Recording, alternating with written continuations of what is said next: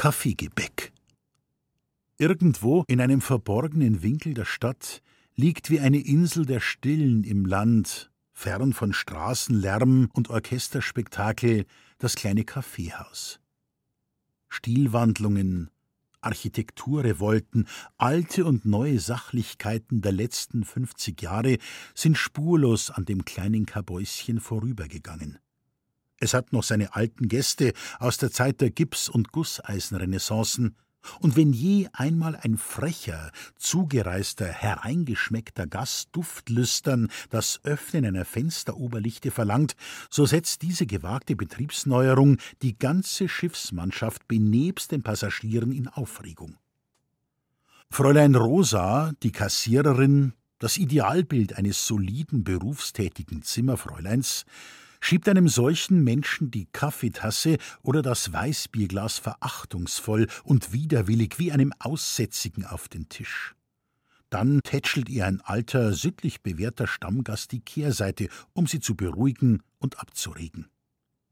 Dem Fräulein Rosa obliegt auch die Verwaltung des kleinen Tischchens, auf dem wie ein heiliger Gral der Aufsatz mit dem Gebäck steht. Hörndeln, Brezeln, Schnitten, Torten, Kuchen, Mohrenköpfe. Neben der angestammten Würze, die ihnen der Konditor verlieh, erhalten alle Gebäckstücke im Lauf des Tages noch eine ganz persönliche Geschmacksnote durch zahlreiche Zigarren, Virginia und Pfeifentabake, deren blauer Rauch tändelnd und kosend über ihnen wegschwebt.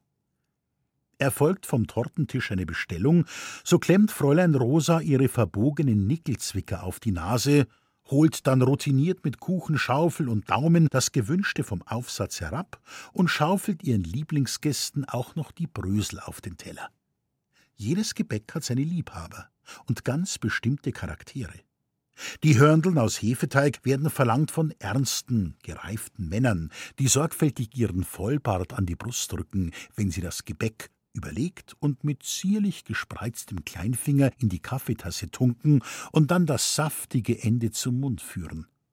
Es sind die Naturen, die Tant und Leckereien verabscheuen, Kaffeehausspartaner, genüg und sparsam, sittenstreng, staatserhaltend, grundsatztreu, auch auf ihre Gesundheit bedacht und lüsternen Enkeln ein Vorbild schlichter Lebensführung.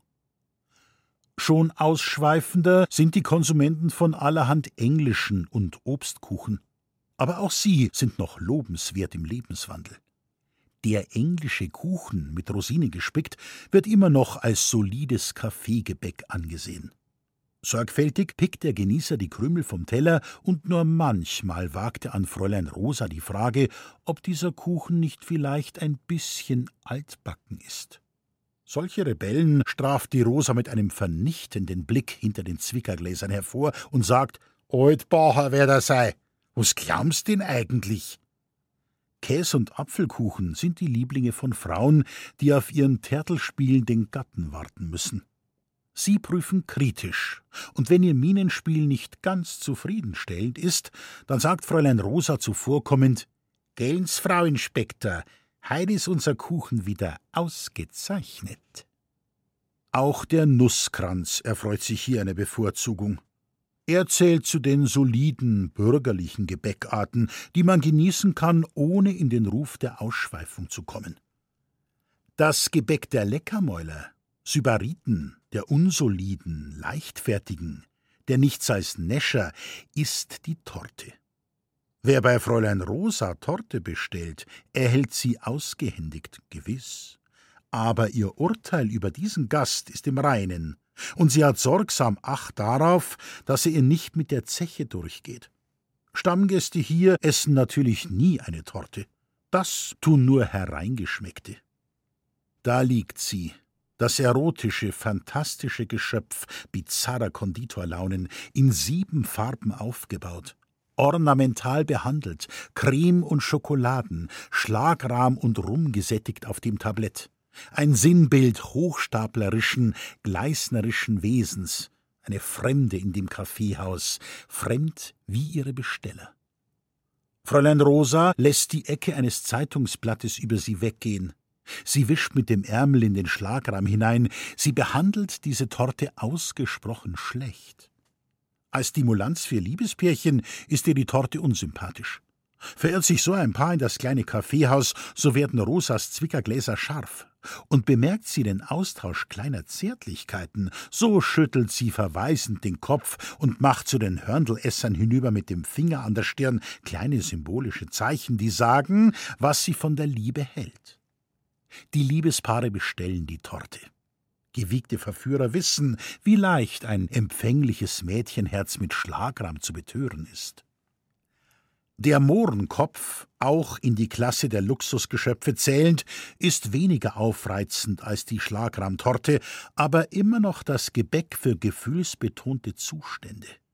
Ihn verzehrt das reife Fräulein, das da in der Kaffeehausecke Offerten auf Frühlingsglück, Seelenfreundschaft, reife Menschen schreibt. Der Mohrenkopf hat der Torte gegenüber etwas Treuherzigeres. Bevor er seinen Konsumenten findet, liegt er über Nacht und Tag auf dem Nickelaufsatz.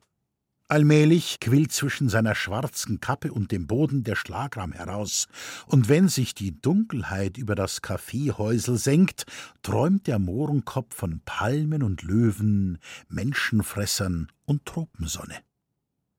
An ihrem Namenstag gibt sich Fräulein Rosa einer kleinen kulinarischen Ausschweifung hin einem etwas trocken gewordenen Mohrenkopf zum herabgesetzten Einkaufspreis.